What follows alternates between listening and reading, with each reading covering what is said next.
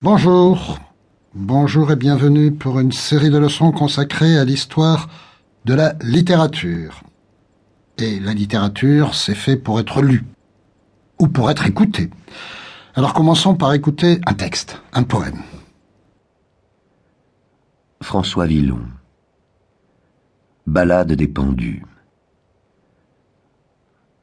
Frères humains qui après nous vivez, n'ayez les cœurs contre nous endurcis, car si pitié de nous pauvres avez, Dieu en aura plutôt de vous merci.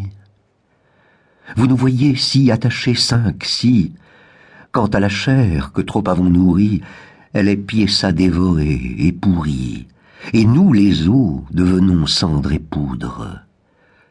De notre mal personne ne s'en rit, mais priez Dieu que tous nous veuillent absoudre. Ce frère vous clamons, pas n'en devez avoir dédain, quoique fûmes oxy, par justice, toutefois vous savez que tous hommes n'ont pas bon sens rassis.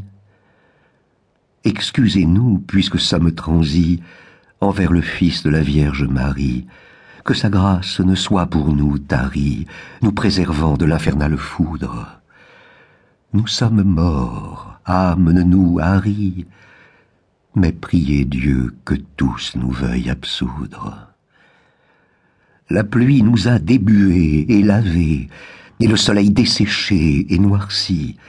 Pis corbeaux nous ont les yeux cavés et arraché la barbe et les sourcils. Jamais nul temps nous ne sommes assis.